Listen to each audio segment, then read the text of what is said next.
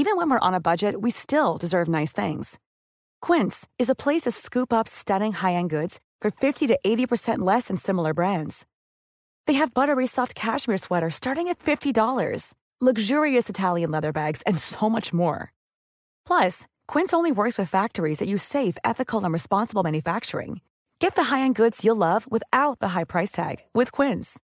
Go to quince.com/style for free shipping and 365-day returns. Many of us have those stubborn pounds that seem impossible to lose, no matter how good we eat or how hard we work out. My solution is PlushCare. PlushCare is a leading telehealth provider with doctors who are there for you day and night to partner with you in your weight loss journey. They can prescribe FDA-approved weight loss medications like Wagovi and Zepbound for those who qualify. Plus, they accept most insurance plans. To get started, visit plushcare.com slash weight loss. That's plushcare.com slash weight loss. Imagine the softest sheets you've ever felt. Now imagine them getting even softer over time. That's what you'll feel with Bowl and Branch's organic cotton sheets. In a recent customer survey, 96% replied that Bowl and Branch sheets get softer with every wash. Start getting your best night's sleep in these sheets that get softer and softer for years to come. Try their sheets with a 30-night guarantee. Plus, get 15% off your first order at bowlandbranch.com. Code BUTTERY. Exclusions apply. See site for details.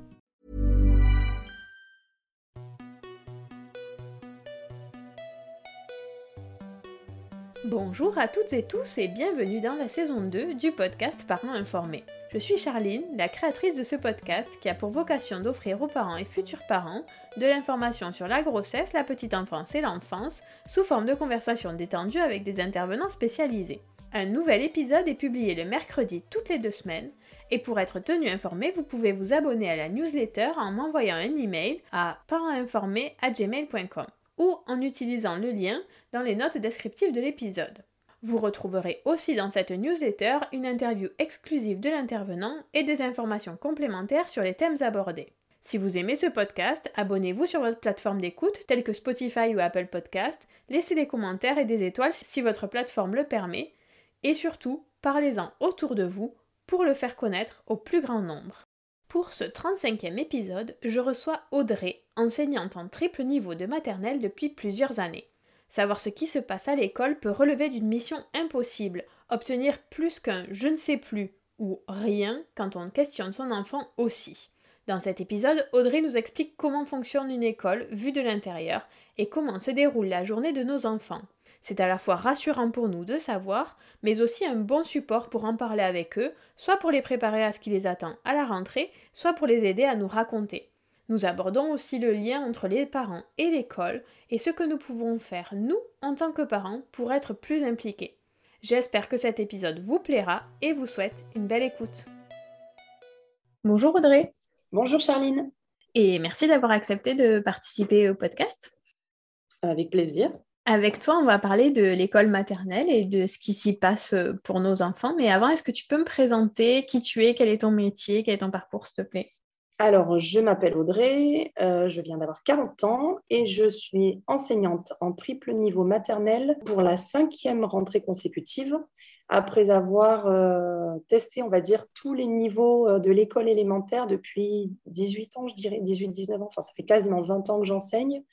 Et voilà, je me suis posée il y a cinq ans euh, dans une petite école maternelle des Alpes-Maritimes. Est-ce que les enseignants choisissent les niveaux sur lesquels ils sont affectés ou pas forcément? Ils peuvent, quand ils ont euh, assez de bouteilles, on va dire, pour pouvoir le faire dans le métier. Euh, donc, quand on débute, en principe, on a, on va dire, pour la première année, un poste un petit peu privilégié. Ça arrive relativement souvent. Et puis, l'année suivante, on, a l'impression de, se réveiller d'un cauchemar parfois, parce que ben, les tout jeunes enseignants peuvent euh, obtenir des postes qui sont parfois très difficiles, très éloignés au niveau géographique, ou qui sont euh, difficiles parce qu'ils euh, impliquent d'aller travailler dans des, zones où euh, le public est en difficulté et donc euh, ça implique parfois une incompréhension, ça implique, parfois des violences, ça implique parfois le fait d'avoir l'impression de ramer avec des enfants qui sont peu ou pas suivis. Enfin, voilà. Il y a plein, plein de facteurs qui font que les premières années, ça n'est pas toujours simple. Donc les premières années, elles sont très formatrices. Mais voilà, on voit de tout.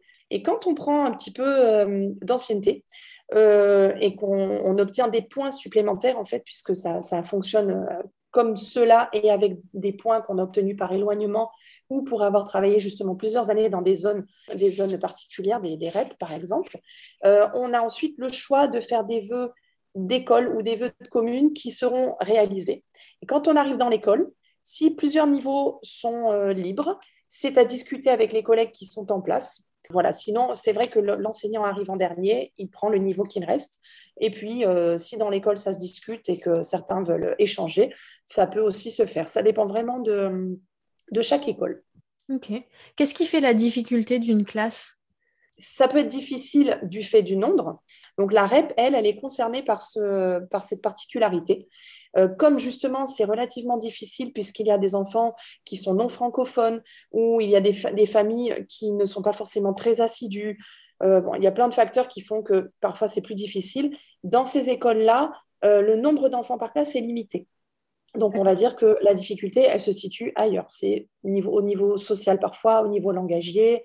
De mon côté, ça se situe au niveau du, nombre des élèves déjà, parce que ben, en France, euh, euh, c'est très compliqué d'avoir des effectifs maternels qui sont allégés. Chez moi, par exemple, selon les années, j'oscille entre 22 et 32 élèves par classe. 32, c'est énorme. Voilà, et ça change tout en fait. Ça change tout, notamment en maternelle, où vraiment on a besoin d'avoir des petits moments particuliers à accorder à chacun des enfants. Euh, donc euh, voilà, ça c'est l'une des difficultés. Et puis après, bah, on fait face à des profils d'élèves qui sont complètement euh, différents. Donc des, enfants qui peuvent être très apeurés et qui pleurent pendant longtemps, des enfants qui sont déjà très à l'aise en maternelle et donc qui font leur petite vie, des enfants qui ont des, des, troubles du comportement ou pas, euh, des enfants euh, euh, qui ont du mal avec la frustration, du mal avec le partage. Donc en fait, c'est tout, tout, ce côté socialisation qui parfois en maternelle fait que c'est un petit peu lourd pour l'enseignant, nerveusement, parce que voilà, il a plein d'enfants devant lui et donc des besoins différents, des enfants qui ont des parcours différents. donc c'est tout ce côté-là qui, qui est un petit peu compliqué à gérer, on va dire. Ok. Vous êtes combien d'adultes pour euh, gérer ces enfants? Dans mon école, on est deux enseignantes maternelles en triple niveau et chacune d'entre nous a sa propre ATSEM. Donc l'ATSEM, c'est la personne référente qui travaille euh, avec l'enseignante toute l'année et qui s'occupe euh, des ateliers surveillés avec les enfants, mais après aussi du côté de tout le côté logistique. c'est-à-dire les porte-manteaux, tout, ce qui, tout ce qui est aide pour l'habillage, le déshabillage, le passage aux toilettes, le lavage des mains, la cantine, le temps de repos, les récréations. Voilà, donc elle, la est là toute la journée avec l'enseignante.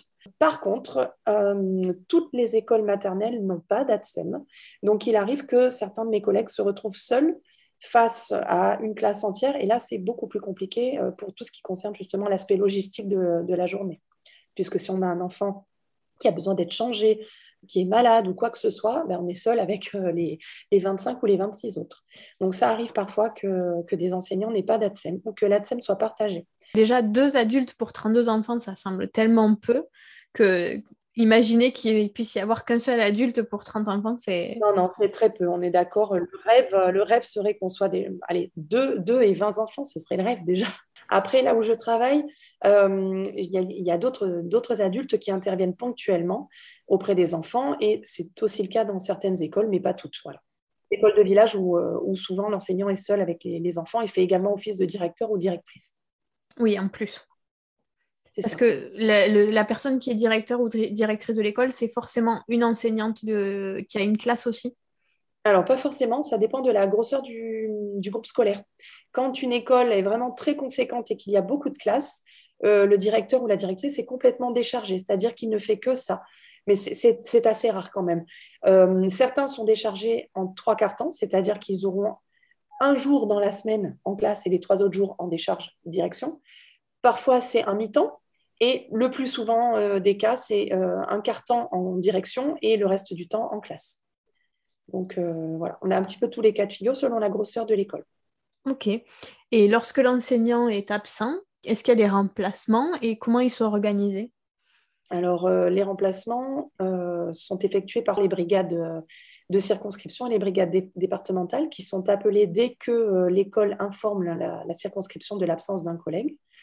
Mais bien évidemment, ça se fait en fonction de la disponibilité des enseignants en question. Donc, euh, si certains sont malades ou déjà en remplacement, bah, il arrive qu'on se retrouve euh, le bec dans l'eau et euh, qu'on n'ait personne pour, pour prendre en charge la classe. Alors, ça ne posait pas problème les, autres années, puisque beaucoup d'écoles fonctionnent comme cela, à savoir que quand un enseignant est ponctuellement absent et qu'on se retrouve un petit peu avec une classe sur les bras, les collègues prennent des petits groupes et puis on, se les répartit pour faire en sorte que tout le monde reste dans une classe. Le souci avec euh, le, plan sanitaire de cette année, c'est qu'on n'a pas pu faire de brassage. Donc cette année, ça s'est avéré beaucoup plus compliqué puisque quand un enseignant était absent non remplacé, on ne pouvait pas transférer ses élèves dans une autre classe. Ça, ça, a embêté beaucoup, beaucoup de familles malheureusement, mais on était euh, obligé de, suivre ce qu'on nous disait de faire. Ok, euh, on va essayer de faire un petit peu le déroulé d'une journée pour mhm. que les parents se rendent un petit peu compte de ce qui se passe dans l'école parce que par expérience, les enfants, ils racontent pas toujours, voire pas souvent ce qui se passe à l'école et c'est assez difficile de s'en rendre compte de l'expérience. Ça, ça panique souvent les parents qui pensent que du coup, l'enfant ne fait rien à l'école. Alors, déjà, qui accueille les parents, les enfants le matin? Alors, dans mon école, comme nous sommes deux enseignantes de maternelle en triple niveau, on accueille les parents et les enfants au portail à tour de rôle. L'une est au portail, et l'autre est dans les couloirs avec les ATSEM des classes et on accueille les enfants en fait à l'entrée de l'école ou dès, la porte passée, ils sont accueillis par les adultes référents de la maternelle.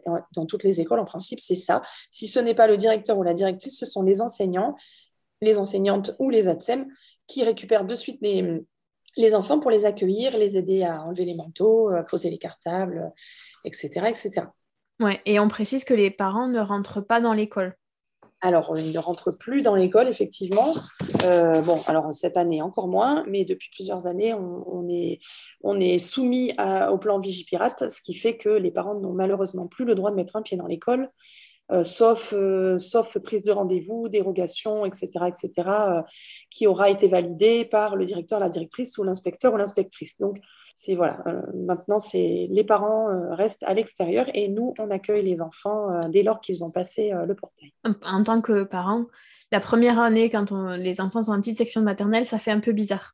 Ben non, c'est pas, ça fait pas c'est un déchirement. Je, franchement, je, je, comprends tout à fait étant maman aussi, et puis ben, je, je, peux voir le visage des parents déconfits qui ont beaucoup de mal à, à laisser leurs petits partir à l'école. Alors là, c'est une épreuve encore plus grande pour eux parce qu'ils n'ont plus le droit de mettre un pied dans l'école. Donc, euh, c'est voilà, nous, on essaie de les rassurer comme on peut et euh, de faire en sorte qu'ils puissent quand même euh, assister à, la première journée ou demi-journée des enfants d'une façon ou d'une autre. Mais c'est vrai que c'est compliqué. Alors après, il faut toujours se dire, plus on est angoissé et plus son enfant va le sentir. Donc, un parent qui laissera euh, le cœur léger son enfant au portail de l'école verra toujours son enfant à l'aise en classe, même s'il y a des petits pleurs. Ça dure toujours trois minutes. Et une fois euh, les larmes euh, passées, au bout de trois, quatre minutes, c'est terminé. Il n'y a plus de larmes du tout dans la classe, donc ça se passe toujours super bien. Mais c'est vrai que souvent les parents ont le cœur serré, souvent, et la première année d'autant plus. Donc, c'est parfois compliqué. Ouais, et par expérience aussi, parfois moi, par exemple ma deuxième, elle n'était pas stressée d'aller à l'école, mais quand elle arrivait devant l'école et qu'elle voyait les enfants qui pleuraient, en général, bah, par, oui, oui, ça, euh, C'est ça. Tout à fait. Et du coup, ce qu'on avait mis en place, si ça peut aider des parents, nous on lui avait euh, donné un casque anti-bruit qu'elle mettait en fait pour arriver à l'école, le temps que tout le monde se calme. Et au bout des cinq minutes, qui effectivement plus personne ne pleure dans la classe, elle enlevait son casque, elle le rangeait dans son sac pour le lendemain. Tout à fait. Alors, les, enfants qui, euh, qui ont déjà fait de la crèche ont déjà pu avoir ce cas de figure, mais pas tous. Mais c'est vrai que quand on est dans une classe simple niveau, surtout en petite section, bah, dès lors qu'on voit les petits copains pleurer, euh, ben la tache d'huile euh, s'étale euh, rapidement et du coup, beaucoup se mettent à pleurer, même si les pleurs ne durent pas très longtemps. C'est vrai que par phase, on a des enfants qui pleurent. Après, moi, j'ai cette chance d'avoir un triple niveau, ce qui fait que j'ai à peu près un tiers de petite section. Et dans ce tiers-là, tout le monde ne pleure pas. Et si j'en ai deux ou trois qui pleurent, les autres les regardent d'un de dire mais pourquoi tu pleures euh, Tout va bien? Et du coup, ça se calme très vite parce qu'on a des plus grands qui ont déjà eu l'expérience de la maternelle les années précédentes. Donc, euh, on a ce cas de figure qui permet aux enfants de ne pas pleurer très longtemps. Et après, on a le cas de figure ben, des, petits qui arrivent pour la première fois à l'école, qui sont dans un niveau unique et qui voient leurs copains pleurer. Et dans ce cas-là, il y a plein de petites astuces pour les parents pour les rassurer, notamment le casque anti-bruit ou euh, les espèces de presque moumoutes, là, voilà, des, petites choses comme ça. Après, euh, moi, je prends, je prends une petite photo avec papa et maman et l'enfant peut la garder toute la matinée. Euh, chaque année, bah, je partage sur les réseaux sociaux un, truc que je, connais depuis de nombreuses années parce que ça se pratiquait déjà en crèche euh, avant que mes enfants arrivent à l'école. C'est le petit cœur sur le poignet. Donc, mhm. les parents peuvent le faire, l'enseignante peut le faire. On explique que ce petit cœur, c'est pour penser à papa et maman. À chaque fois qu'on est séparés, on se dit Ah, là, je regarde, papa et maman pensent à moi et on se retrouve ce soir. On peut mettre le parfum de maman, on peut venir avec un petit linge de, de papa ou maman. Et il y a plein, plein de petites choses un petit bracelet avec, euh, le, avec maman, papa écrit dessus. Il y a plein de petites choses qui peuvent, euh, euh, qui peuvent aider les enfants à, passer ce cap un petit peu plus sereinement, surtout en ces temps où les parents restent à l'extérieur. Ok, ça marche. Donc ça, c'est l'accueil du matin. Et donc, une fois que tout le monde est rentré en classe, comment ça se passe? Alors, la journée en maternelle, elle est très ritualisée.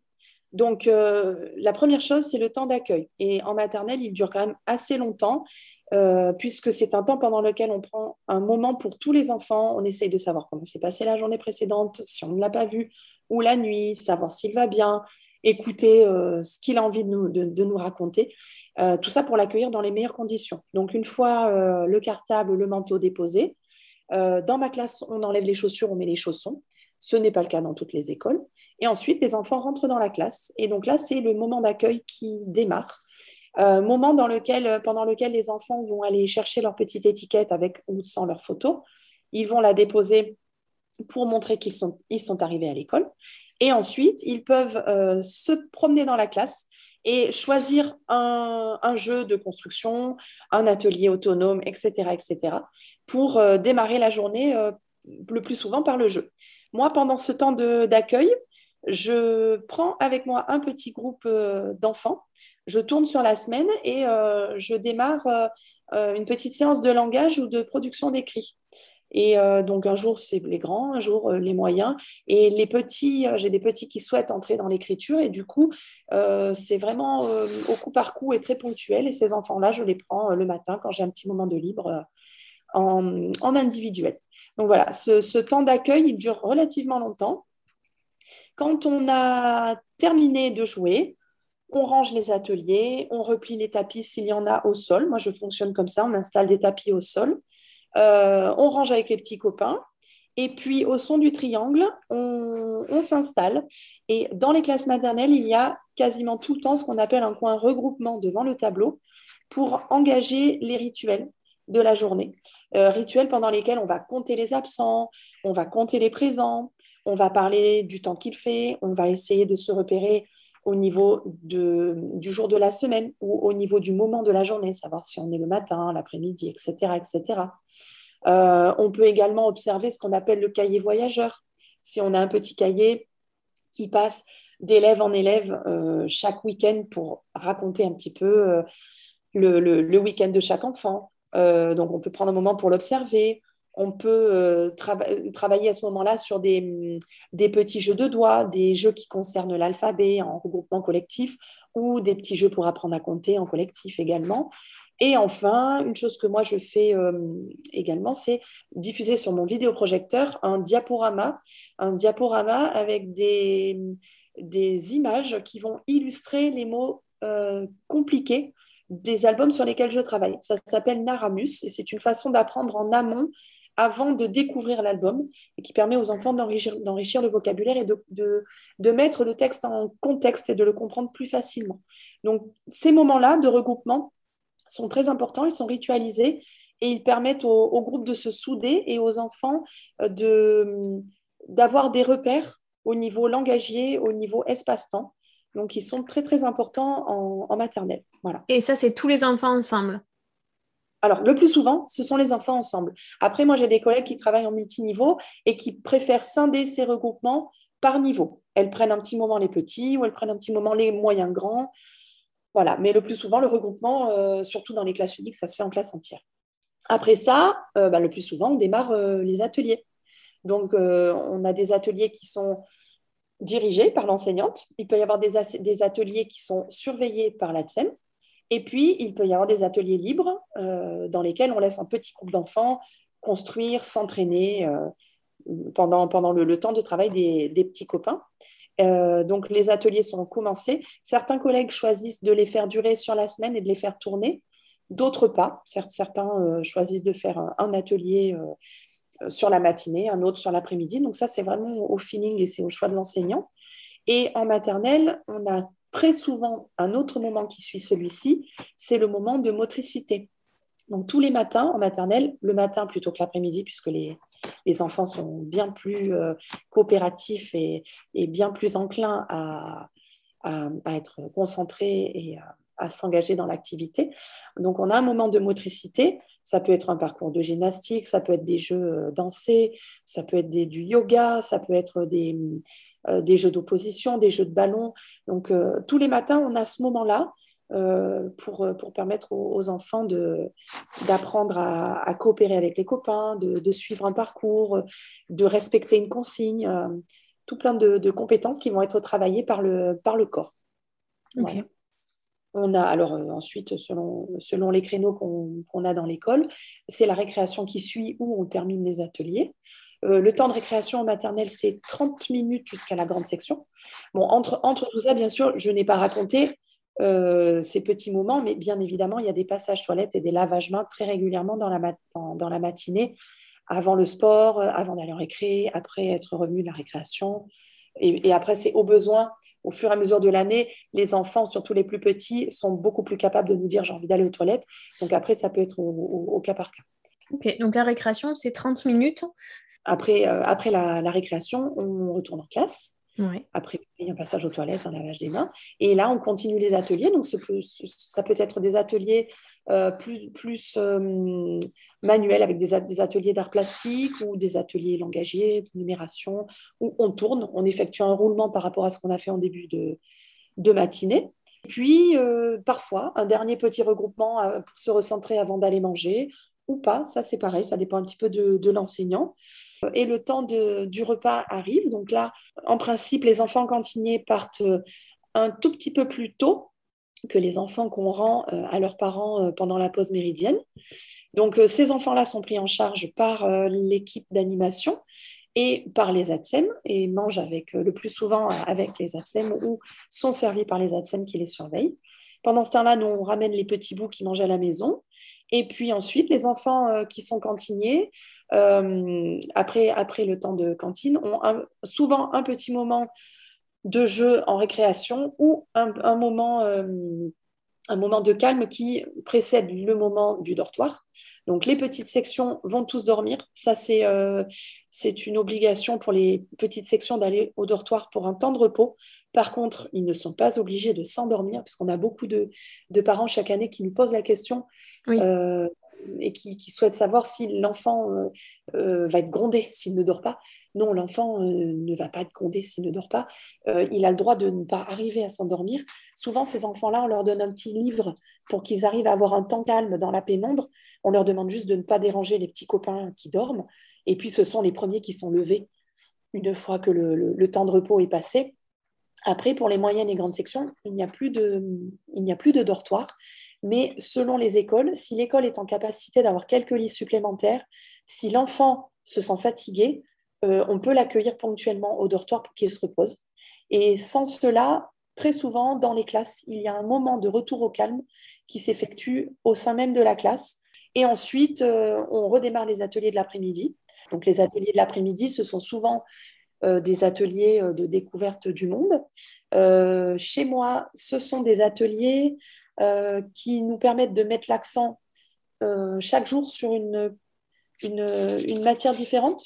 Donc, moi, je travaille en phonologie le lundi, en, numération le mardi, en topologie, donc pour se repérer dans l'espace notamment, et travailler la géométrie le jeudi, et le vendredi, souvent c'est la production d'écrits par rapport à nos albums ou par rapport au vécu de l'enfant, ou des ateliers d'art plastique. C'est propre à l'enseignant. Mais voilà, j'essaie de donner un exemple qu'on peut retrouver dans pas mal de classes. Oui, puis ça permet de se faire une idée quand même de comment ça fonctionne. Voilà, d'avoir une petite idée. Donc après, après tout ça, il y a une deuxième récréation en maternelle. Euh, l'après-midi, idem, 30 minutes. Et puis, après cette récréation-là, selon l'horaire, parce que dans certaines écoles, la récréation aura lieu à 15h, chez certains, ce sera à 15h15, en sachant qu'on prépare les enfants à 16h20 pour les rendre aux parents à 16h30. Mhm. Il reste 20 minutes, donc euh, que je choisis pour faire mon dernier regroupement de la, de la journée. Un regroupement de 20 minutes pendant lequel on profite pour euh, chanter des chansons, pour, euh, pour faire des jeux de doigts, pour euh, écouter des histoires. La lecture offerte, c'est très important en maternelle. Donc, si on ne l'a pas fait le matin, on peut le faire l'après-midi. Donner aux enfants un temps de parole libre, ça s'appelle souvent le bâton de parole. Donc, ils demandent tous à parler, on lève la main, on donne un, petit objet symbole, et puis chacun s'exprime librement. Donc, ça peut être ce temps-là aussi. Et puis ensuite vient la, fin de la journée. Donc, en début d'année, parfois, les, certains ont le cœur serré puisque ben, ils ne comprennent pas pourquoi des enfants sont rendus à papa et maman et d'autres vont à la garderie. Mhm. Euh, donc on leur explique que tous les papas et mamans vont chercher les enfants et que personne ne reste à l'école, même pas la maîtresse. Et, euh, et euh, ils sont pris en charge par le, groupe d'animation qui souvent calme les pleurs avec des petites chansons, en leur donnant le goûter, en allant en récréation. Donc ça passe très très vite. Euh, parce que c'est normal, hein. après ils sont tout petits et puis c'est une, épreuve pour eux cette, cette première année. Donc euh, le temps qu'ils s'y fassent, parfois c'est un petit peu difficile et, ils ont besoin d'être câlinés, d'être rassurés euh, avant de comprendre que c'est un rituel, le rituel du goûter, des chansons, des jeux avec les copains et que papa et maman arriveront juste après. Ça marche. Alors quel est le lien entre l'école et, et, les animateurs et la LAE justement? Est-ce qu'il y a un lien qui est fait? alors, dans mon école, les animateurs des centres aérés du périscolaire sont les mêmes que ceux qui interviennent en temps euh, post-méridienne. Donc, on a effectivement ce lien parce qu'on se voit euh, toute la journée dans le, temps d'école. Donc ça, c'est chouette parce que les enfants ont du coup le même référent qu'en dehors, qu'en dehors de l'école. Donc oui, nous, on communique pas mal avec eux et, on essaie parfois de monter des petits projets communs. Euh, ce n'est pas le cas de toutes les écoles, mais il arrive très souvent que les personnels municipaux sont les mêmes que ceux qui interviennent en dehors de l'école. Euh, voilà, ça permet aux enfants de, bien les connaître et ça nous permet à nous de communiquer sur, euh, sur tous les sujets. Euh, par exemple, cette année, on a aussi un intervenant de la mairie qui travaille avec les enfants pendant le temps de bibliothèque, de BCD. On a des intervenants qui sont à la fois dans le temps de cantine et à la fois et qui interviennent à la fois sur des temps sportifs avec les enfants. Donc, donc voilà, ce sont aussi des personnes auxquelles les parents vont avoir affaire toute l'année.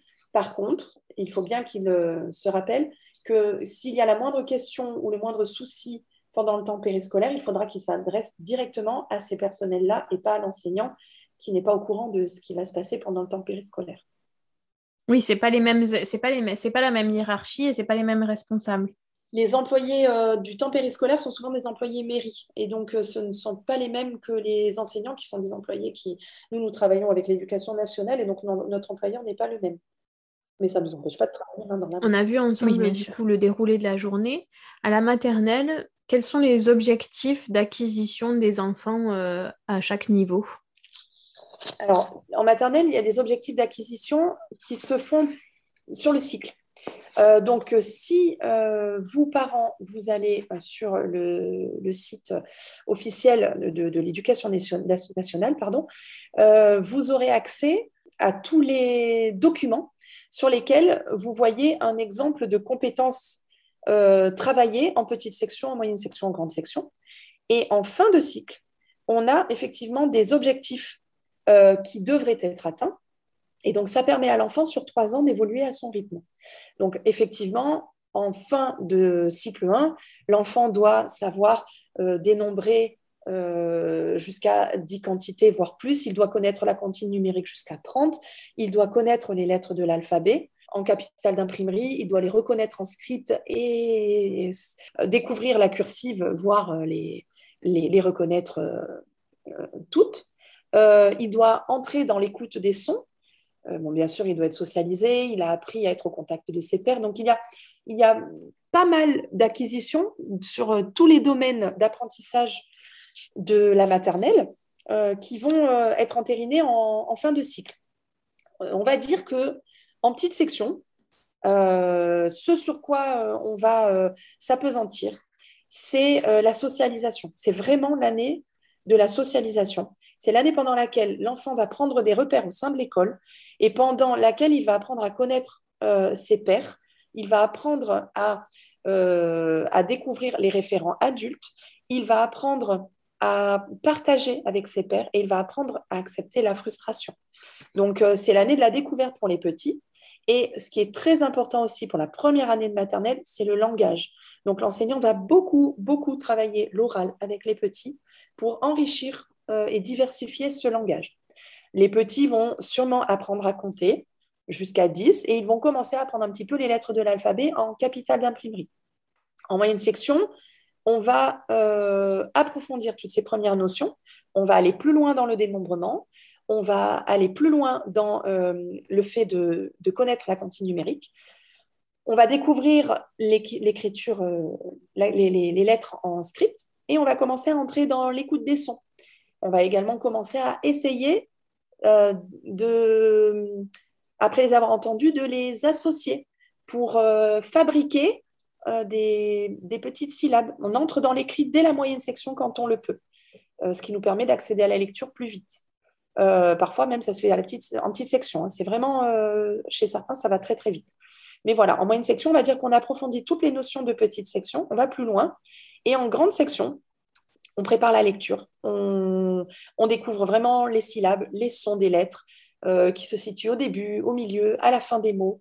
on va commencer à effectuer des petits calculs, à résoudre de plus en plus souvent de petites situations problèmes euh, on apprend l'écriture autonome, l'écriture semi-dirigée, l'écriture, euh, l'écriture libre. Ça veut dire qu'on essaie d'écrire des mots tout seul, des mots faciles. Euh, voilà, on entend de mieux en mieux les sons. on devient plus performant dans tous les domaines, au niveau du graphisme, au niveau du repérage dans l'espace, au niveau de, la, de, de plein plein de choses. Voilà, et donc on se prépare au CP. Ok, ça marche. Tout à l'heure, tu as parlé de propreté. Euh, ça, c'est une grande question des parents euh, quand les enfants rentrent en petite section de maternelle. Euh, pourquoi il y a cette demande de, continence des en, autonomie des enfants avant l'entrée à l'école? Alors, on accueille tous les enfants à l'école, mais c'est vrai que les enfants ne doivent pas porter de couche, puisqu'à l'école, on leur demande l'acquisition de, la, propreté, elle doit être elle doit être faite. Et si elle n'est pas faite, on accueille bien sûr les enfants qui ne sont pas encore tout à fait propres. Mais on demande aux parents de ne pas leur mettre de couche, puisque l'objectif, c'est de permettre à l'enfant de, se passer de ces dernières le plus rapidement possible. Le fait que euh, les écoles demandent la continence, c'est un, une préoccupation logistique uniquement, puisque tu imagines bien que si on accueillait euh, huit enfants ou neuf enfants qui n'étaient pas continents euh, dans la classe, avec une ATSEM et une enseignante et 30 enfants dans la classe, c'est très compliqué à gérer parce que dès lors qu'on va s'occuper de changer l'un d'eux, ben on laisse les autres tout seuls. Donc, euh, il vaut mieux euh, qu'on croise les doigts pour éviter le, cas où on en a deux ou trois qui ont besoin d'être changés et qui ont, besoin justement d'avoir les deux adultes euh, qui s'occupent d'eux. C'est pour ça, en fait, que dans les écoles, on parle de cette demande de continence. Mais le plus souvent, même si dans l'école, dans la classe, on a un, deux ou trois enfants qui ne sont pas complètement propres. Alors, euh, je ne parle pas des enfants qui ont des, problèmes particuliers qui nécessitent la mise en place d'un projet de scolarisation euh, adapté. Hein. Mhm. Je parle des, enfants lambda qui sont encore euh, tout pitchounes et qui portent encore des couches à la maison. on les accueille à l'école sans les couches et il faut que les parents se rassurent. Parce que moi, en tant que maman, j'ai vécu ça puisque mon premier a été propre de jour et de nuit à deux ans et cinq mois, et que mon second a été propre de jour à plus de trois ans, donc il était rentré à l'école, et il a été propre de nuit à quatre ans et demi passé. Donc moi, j'ai comparé tout de suite en me disant, mais qu'est-ce qui se passe? Catastrophe. Et puis bon, étant enseignante, j'avais en plus le, truc de me dire, malheur, mais qu'est-ce qu'elle... Que vont dire mes collègues? Je leur, euh, je leur donne mon, petit qui, qui arrive et qui, qui a encore des accidents pipi et compagnie. Et en fait, eh ben, on, m'a dit ce que moi je répète à mes parents d'élèves, mais ne t'inquiète pas, en arrivant à l'école, ça va se décanter tout seul en l'espace de quelques jours ou de quelques semaines. Et c'est exactement ce qui est arrivé pour Clément, et c'est ce qui arrive 99% du temps chez les petits qui arrivent à l'école et qui ne sont pas encore propres totalement. Par l'exemple avec les autres, ça, s'acquiert plus facilement. Oui, voilà, au contact de leur père et avec les, rituels de passage aux toilettes dans dans la journée, ils deviennent rapidement propres. Donc, les, les parents, il ne faut pas qu'ils s'angoissent avec cette histoire de continence parce que ça vient tout seul à l'école. Après, c'est sûr que à la maison, si on peut travailler main dans la main et qu'à la maison, les parents continuent bah, sur la voie du ah ben non, à l'école ça fonctionne, donc à la maison on ne met plus les couches, on garde les couches pour la nuit parce que pour l'instant il en a besoin, puis on les retirera quand il sera un petit peu plus grand, quand il en ressentira le besoin. Si on travaille main dans la main, euh, je ne vais, pas, je vais pas dire le contraire, c'est d'autant mieux. Hein. Oui, bien sûr. ok. Est-ce que les enfants ont droit à leur doudou et leur sucette ou leur tétine euh, quand ils sont petits à l'école? Alors, c'est toujours pareil, ça dépend beaucoup de l'enseignant ou de l'enseignante. Mais dans la majorité des cas, oui, ils y ont droit. Alors après, avec la crise sanitaire, je pense qu'il y a des écoles qui ont fonctionné différemment. Mais en principe, oui, ils y ont droit, surtout les premiers temps, parce que les, plus petits ont besoin de se rassurer. Je parle des petites sections, hein, parce que les moyens et les grands, normalement, n'ont plus besoin d'avoir ce côté euh, câlin, doudou euh, de, début de journée. Ça arrive hein, encore chez les moyens, mais euh, le plus souvent, c'est en petite section. Pour ma part, moi j'autorise. Hein. Moi j'autorise parce que j'estime que c'est un, déchirement et pour les parents et pour les enfants de rentrer euh, en maternelle. Donc je ne vois pas pourquoi. Je leur dirais hop, hop, hop, tu arrives à l'école, terminé doudou, terminé sucette, tu vas t'endurcir et puis voilà. Moi je, je leur autorise à les garder. Et puis j'essaie tout en douceur dans la matinée de leur dire alors est-ce que tu veux bien? Si tu veux, on va le mettre sur ton lit pour qu'il se repose en attendant euh, que tu le rejoignes. Et puis viens, on va essayer de faire un jeu, viens, je te, je te sors la pâte à modeler. Bon, voilà, en début d'année, on biaise un petit peu avec les petits, mais je leur autorise le, doudou et la sucette parce qu'ils ont vraiment besoin de ce moment câlin. Et puis petit à petit, euh, ils n'en ont plus besoin d'eux-mêmes. Et je propose euh, de, déposer tout ça sur leur lit, puisque dans le dortoir de mon école, euh, chaque enfant a son propre lit pour toute l'année, avec ses draps qui sont changés régulièrement, qui retournent à la maison, sont lavés et retournent à l'école. Et donc le doudou et la sucette ne traînent pas par terre, euh, ne sont pas dans les mains des copains, et ça reste dans le dortoir jusqu'au moment du repos. Voilà, mais moi je suis vraiment partisane du, du câlin doudou parce que le but, c'est que l'enfant soit bien dans la classe et dès lors qu'il se sent rassuré, naturellement, il va le déposer. Oui, après, il va trouver d'autres occupations bien plus intéressantes que son doudou une fois qu'il va mieux. Ouais, ça ne dure jamais toute l'année de toute façon. Toi, tu as un triple niveau, alors je ne savais même pas que ça existait. Moi, je m'étais arrêtée au double niveau. Euh, quels sont les avantages et les inconvénients d'avoir euh, plusieurs niveaux dans une même classe? Alors, moi, les inconvénients, j'en vois pas. si, c'est chronophage pour moi et c'est fatigant. Si, on va être honnête pour l'enseignant, c'est chronophage. Ça demande beaucoup de travail et ça demande, et ça mobilise, euh, ça mobilise beaucoup de choses. Et, c'est vrai que le soir, euh, ben, parfois, on me ramasse à la petite cuillère. Mais je trouve que c'est tellement valorisant et les enfants avancent tellement vite que pour rien au monde, moi, je reviendrai en arrière.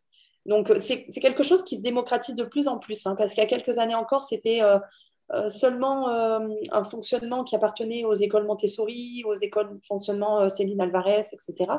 Et puis on voit de plus en plus ces petits triple niveaux fleurir en maternelle parce que les enseignants ont vu que même si ça faisait peur au départ, il y avait énormément de bénéfices dans ce triple niveau. Alors pour les petits, c'est très clair, ça les porte parce qu'en fait, ils sont toute la journée en contact avec leur père. Et donc, dès lors qu'ils ont un petit peu les oreilles en mode parabole et les yeux ouverts, euh, ils vont souvent se scotcher au plus grand pour écouter ce qu'ils sont en train de faire. Donc, de par leur curiosité naturelle, euh, ils vont apprendre par le jeu, par l'observation, ils vont apprendre. Et puis, euh, les moyens, je trouve le gros avantage pour les moyens, c'est que c'est vraiment un niveau intermédiaire qui va leur permettre d'osciller entre la petite section et la grande section.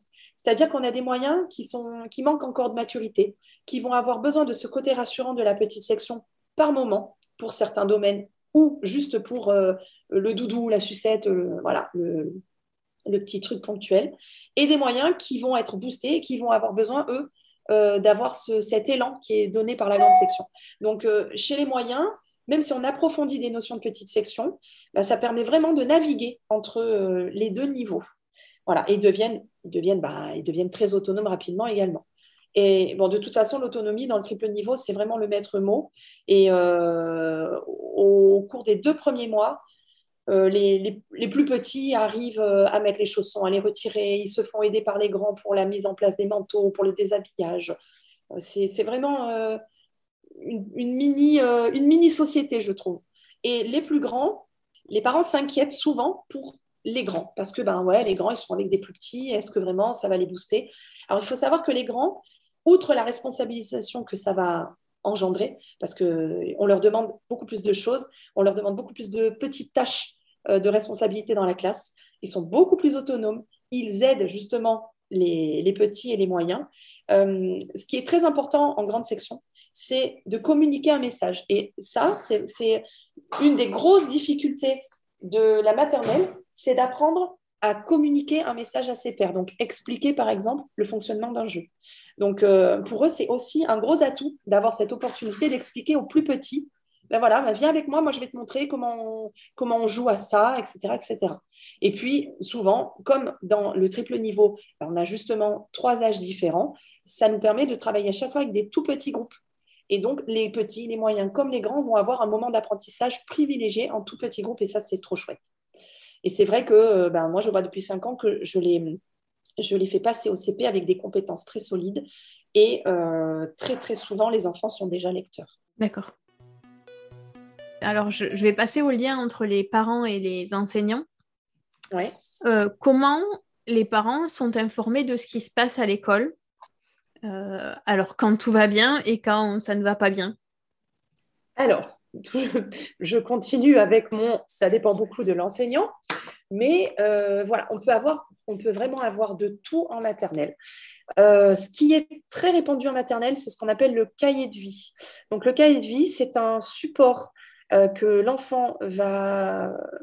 C'est un support individuel, donc à, chaque enfant, mais sur lequel l'enseignant va coller des photocopies euh, sur lesquelles se trouveront des photos de vie de classe. Et ça peut être euh, des photos qui concernent la semaine, qui concernent le mois, qui concernent la période. Et donc, l'enseignant va rendre ce cahier de vie aux familles pour que les, parents puissent avoir une idée des, chansons apprises, des recettes effectuées, euh, des activités qui ont été menées, euh, dans la classe. Et ça peut être, voilà, ça peut, ça peut être rendu tous les 15 jours, ça peut être rendu tous les mois, ça peut être rendu une fois par période. Donc ça, c'est un premier support qu'on trouve dans beaucoup de, dans beaucoup de classes maternelles. Ensuite, il y a euh, la correspondance par mail avec euh, l'enseignant ou l'enseignante, la correspondance par mail avec euh, l'école et le directeur, la directrice. Parfois, certaines écoles tiennent un, blog, donc un, blog d'école, mais le plus souvent, quand on fait le choix du blog, c'est un blog de classe. Et donc moi, ça fait cinq ans que j'ai fait ce choix-là. Et je le, alors je l'alimente beaucoup. Tout, le monde ne fait pas pareil. C'est toujours pareil. Hein. J'ai vraiment j'ai des, collègues avec qui je discute qui me disent Ah non, moi, il est hors de question que je fasse ça. D'autres qui me disent Ah ouais, moi, je trouve ça nécessaire. Donc, c'est vraiment propre à l'enseignant. Euh, pour ma part, c'est une fois par semaine, je publie sur le blog des photos de vie de classe. Donc, je ne compte pas combien de fois j'ai mis tel ou tel élève en photo. Du moment que j'ai les autorisations de publication, je prends des, des moments de vie pour montrer aux parents ce qui a été fait. Parce que, comme tu le disais tout à l'heure, en maternelle et même après parfois, quand on demande à son enfant Alors, mon chéri, c'était bien aujourd'hui Tu as fait quoi? Ben, Il va nous répondre rien, ou alors il va nous répondre Je ne sais pas. Donc, c'est très frustrant pour les parents parce que, euh, encore plus depuis quelques années avec Vigipirate et encore plus avec la crise sanitaire, eh ben, il n'y a aucun moyen d'avoir de nouvelles sur la journée de son enfant, de savoir ce qui s'est passé. Donc, moi, je tiens ce blog et chaque année, je commence ma, réunion de, classe avec les parents en leur disant, dès lors que ça se passera bien, je publierai tout au long de l'année. Si un parent commence à pointer du doigt, ah, mais là sur la photo, j'ai mon enfant qui est débraillé, ou ah, là, il n'avait pas sa casquette, etc., etc., j'arrête tout de suite.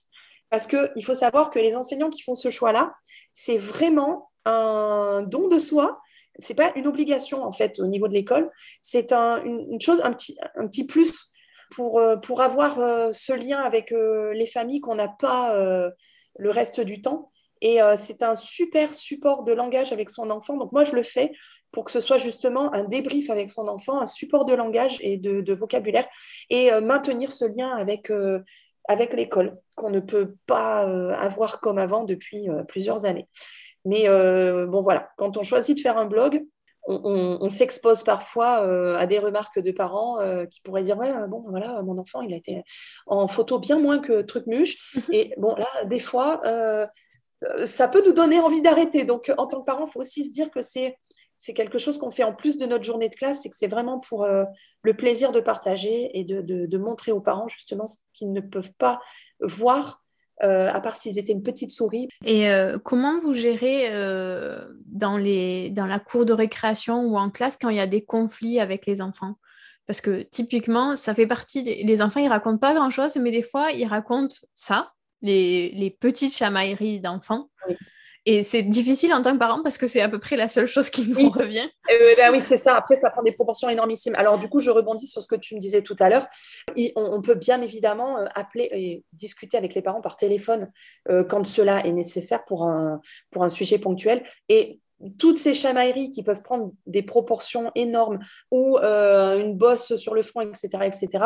Euh, moi, j'appelle, j'appelle tout de suite. Comme ça, je rassure le parent parce que euh, effectivement, quand l'enfant rentre à la maison, si ce qu'il a retenu de sa journée, c'est un tel m'a craché dessus, il m'a donné des coups de pied toute la journée.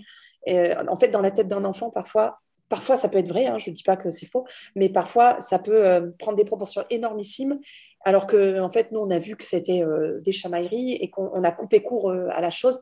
Donc, il vaut mieux en parler tout de suite aux parents. Et si le parent euh, n'a pas été informé par l'enseignant, il peut se permettre de communiquer par mail ou, d'appeler s'il a un numéro de téléphone euh, pour euh, essayer de, savoir les tenants et les aboutissants et se rassurer. Parce que le plus souvent, c'est ce qui se passe, c'est euh, une petite chamaillerie qui, qui a pris dans l'esprit de l'enfant une proportion énormissime.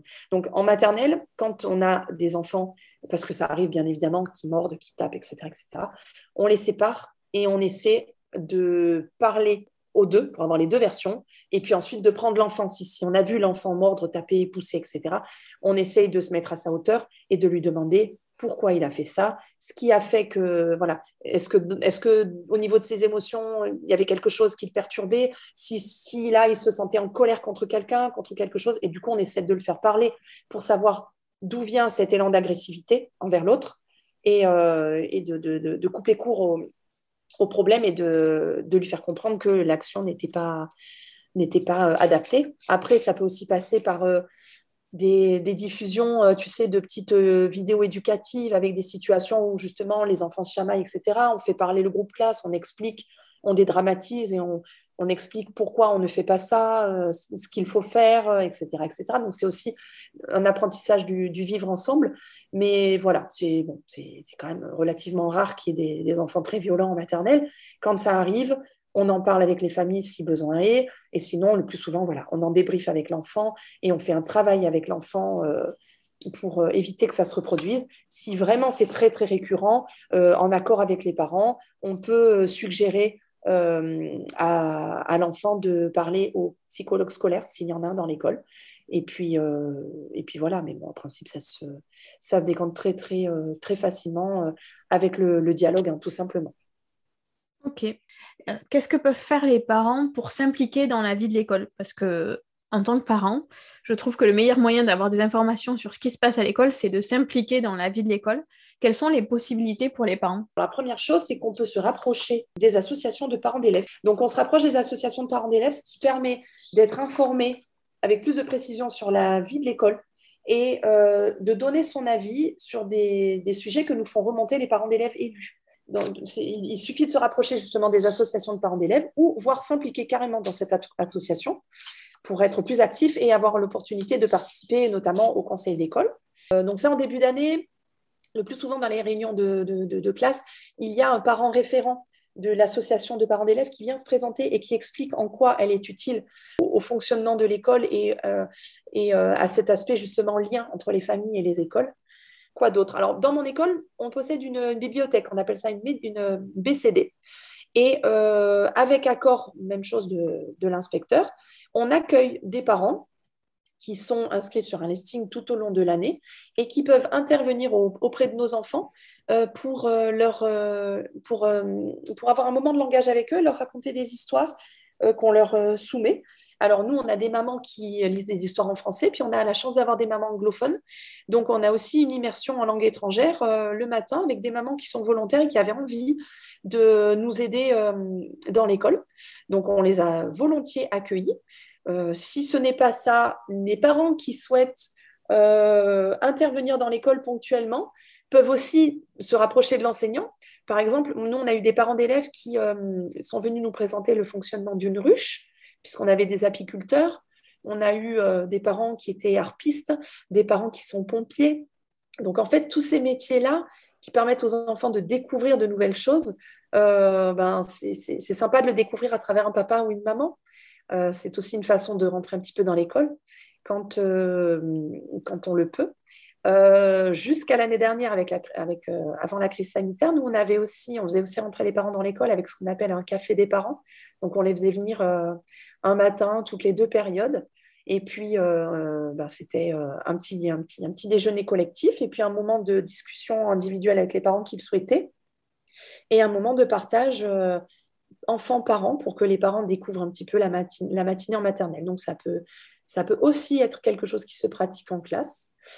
Et enfin, il y a les, sorties ponctuelles, souvent de fin d'année, où on peut se manifester en disant, ben voilà, si vous avez besoin d'accompagnateurs, moi je veux bien, pour la piscine, pour la sortie en montagne, euh, en forêt, etc., etc.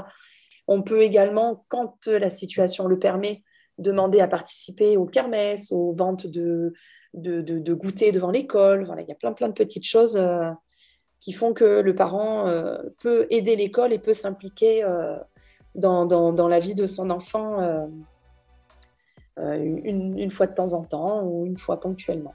Ok, bon ben super. Ben écoute, je suis ravie de toutes ces informations. Est-ce que tu vois quelque chose à rajouter? Non, non, je crois que là, j'ai pas mal dégrossi le travail, je pense. Super. Ben écoute, merci beaucoup. Et je t'en prie, avec plaisir.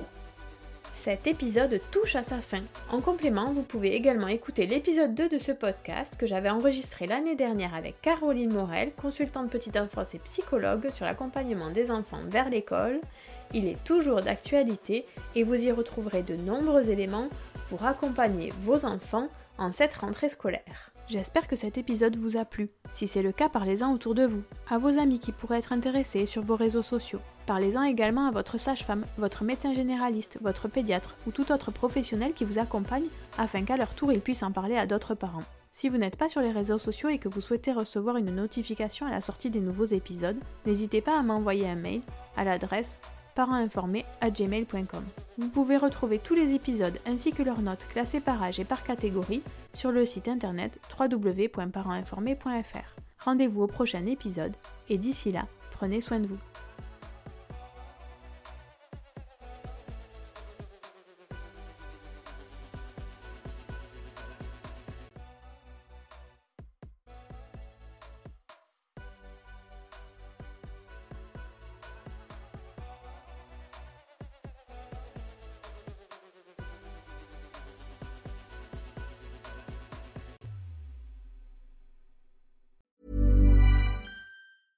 Even when we're on a budget, we still deserve nice things.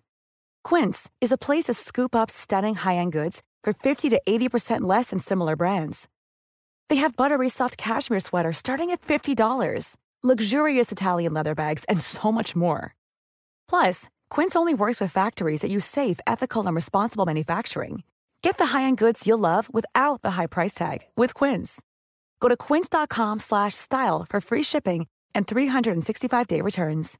Imagine the softest sheets you've ever felt. Now imagine them getting even softer over time. That's what you'll feel with Bowl and Branch's organic cotton sheets. In a recent customer survey, 96% replied that Bowl and Branch sheets get softer with every wash. Start getting your best night's sleep in these sheets that get softer and softer for years to come. Try their sheets with a 30-night guarantee. Plus, get 15% off your first order at bowlandbranch.com. Code BUTTERY. Exclusions apply. See site for details.